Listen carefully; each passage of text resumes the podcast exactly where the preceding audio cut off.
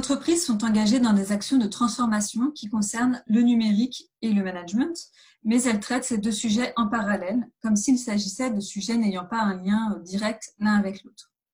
Du reste, dans les entreprises, souvent, les personnes en charge de la transformation managériale et celles en charge du déploiement du numérique ne sont pas les mêmes et elles ne collaborent que très peu entre elles.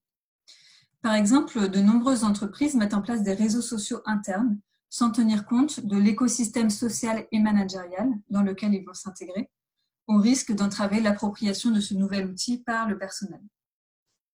La littérature sur le changement technologique, qui s'incarne aujourd'hui dans le changement digital, se décline en deux pensées qui se sont développées de manière consécutive.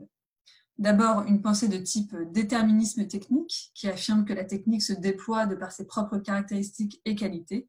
Ensuite, une pensée en contrepoint, le déterminisme social, qui dit que peu importe la technique, en définitive, c'est toujours le social qui arbitre.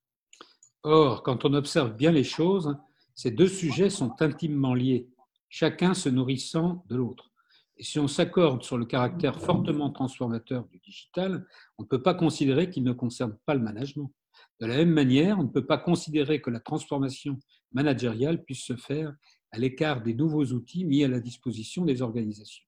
Il nous apparaît donc indispensable de conjoindre les deux.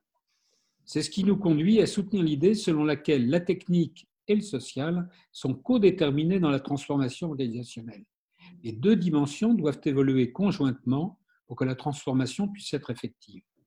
Dans une enquête de terrain réalisée auprès de grandes entreprises, nous avons observé que lorsque l'opération de changement technologique conduite de façon concomitante avec une augmentation de l'autonomie des collaborateurs et de la délégation managériale, il y a des effets synergiques. Cette approche permet à la fois une meilleure appropriation des outils techniques et, dans le même temps, une évolution du rôle des managers, les managers apparaissant alors comme des facilitateurs.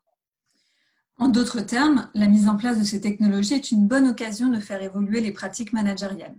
C'est un chantier de premier plan dans les transformations numériques en cours, par exemple dans celles qui visent à promouvoir l'usine du futur, mais aussi dans toutes les réflexions actuelles sur la démocratisation du télétravail.